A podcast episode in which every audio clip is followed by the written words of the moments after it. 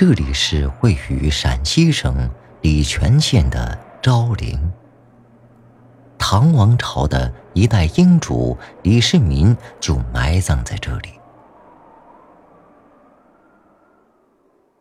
昭陵是一个让无数中国文人惦念的地方。封建帝皇的陵寝中，自然有着人们难以想象的内容。然而，千百年来，文人们对昭陵可以说达到了魂牵梦萦的程度。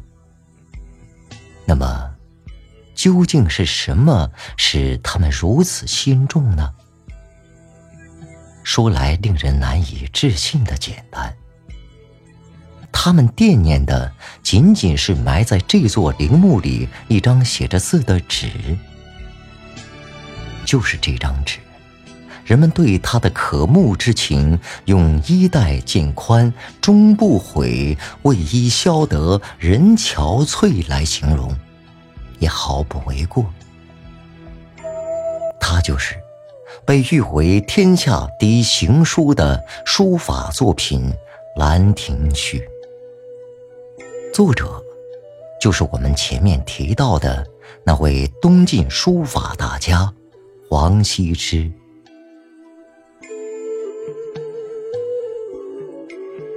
历代帝皇的陵寝中，都会埋藏着许许多多的陪葬物品。但是，将一件书法作品作为陪葬，与不可一世的帝皇同眠，却是古往今来闻所未闻。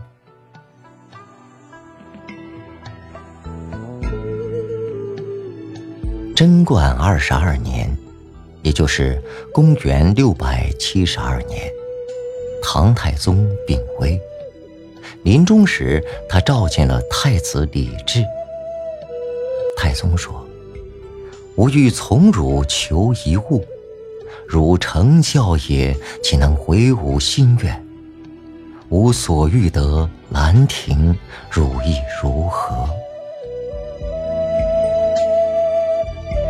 作为儿子的李治，听到父亲这样的请求，面对着一个就将离开这个世界的老人，李治的心情一定是复杂的。据史书记载，唐高宗李治也非常喜爱收藏书画佳作。而王羲之的《兰亭序》恰恰是天下最值得收藏的稀世珍宝。李治这时候一定意识到，太宗皇帝强调“如成孝也，岂能回吾心愿”，就是用成孝来警示他。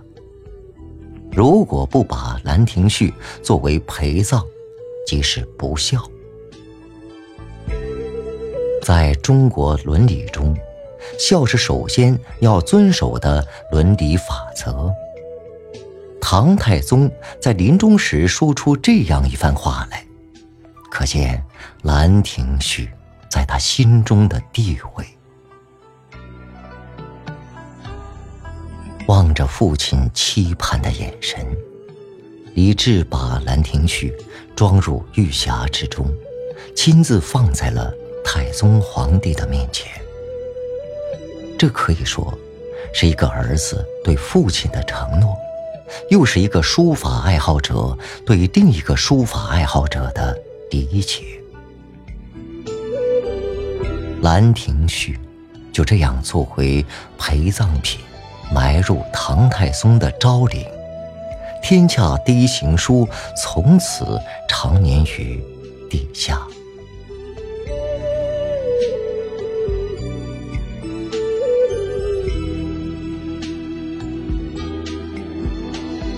王羲之，字逸少，因为他回关曾做过右军将军，所以后人又称他为王右军。王氏宗族在朝廷中有着显赫的政治地位。王羲之从小就受到深厚的书学熏陶，稍大节后，他便跟随魏夫人学习书法。魏夫人名叫惠帝，是当时著名的女书法家。少年时代的黄羲之并没有显现出过人的才华。《晋书》记载他：“羲之幼纳于言，人未称奇。”成年以后，王羲之开始离家远游，遍访北方名山大川，瞻仰临摹名家名碑。多年以后，他曾这样描述这一经历：余少学魏夫人书，将未大能，即渡江北游名山。使之学魏夫人书，徒费年月耳。遂改本师，仍于众碑学习也。使之学魏夫人书，徒费年月耳。这是一种自责，更是对自己的一种否定。这么多年学书。只是囿于一门一派狭窄的空间，真是在浪费光阴。但黄羲之毕竟有着超拔的才华，他改弦更张，遂改本师，仍与众碑学习焉。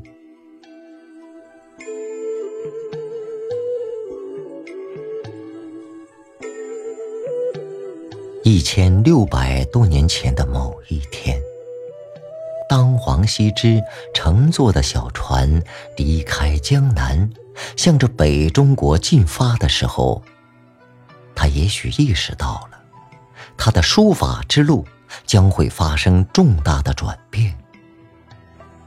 但他一定没有意识到，正是由于他的这种转变，竟然深刻的影响了。在他身后延续千年的中国书法发展方向，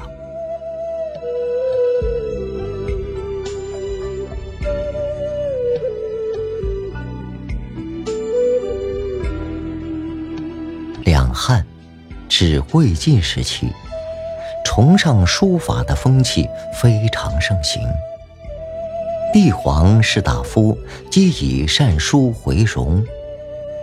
据东汉赵一《飞草书》中记载，世人有手于斯，专用为物。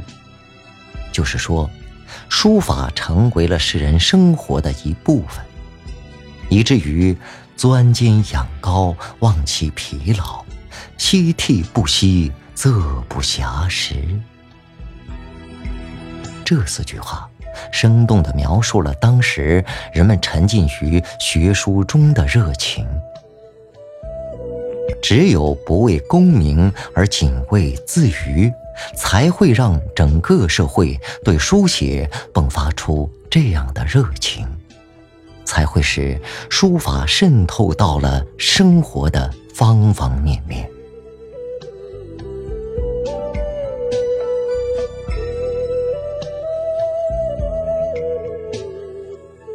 在当时，世俗学者、官宦人士中，也有不少是精通佛道、崇尚隐逸的人。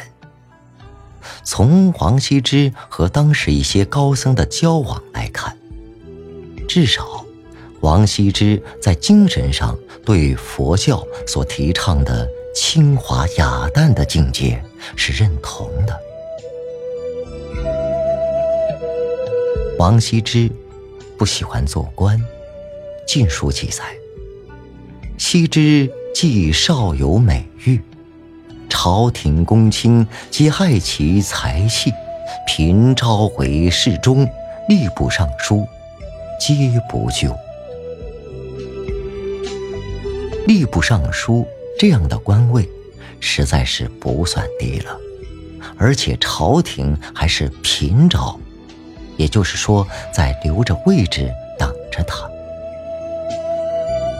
这种诱惑在历朝历代都是不能不让人动心的。可王羲之却皆不救。从这里就可以看出王羲之内心世界的狂傲。世俗社会对一个人的价值衡量体系，在王羲之这里坍塌了。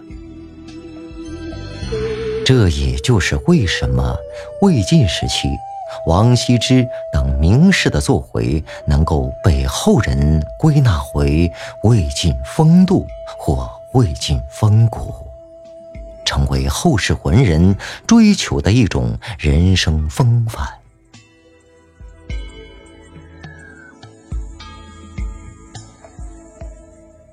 当时的扬州刺史殷浩，向来看重王羲之，多次劝他出来为国家效力。王羲之被感动了，担任了右军将军、会稽内史。但文人毕竟是文人，他不知道自己只是被当做一块招牌摆在了那里。还以为是有了挥霍的天地。为了不甘心自己只是被搁在一个闲职的位置上，王羲之多次请求去当时的军事重镇宣城，但殷浩没有答应他。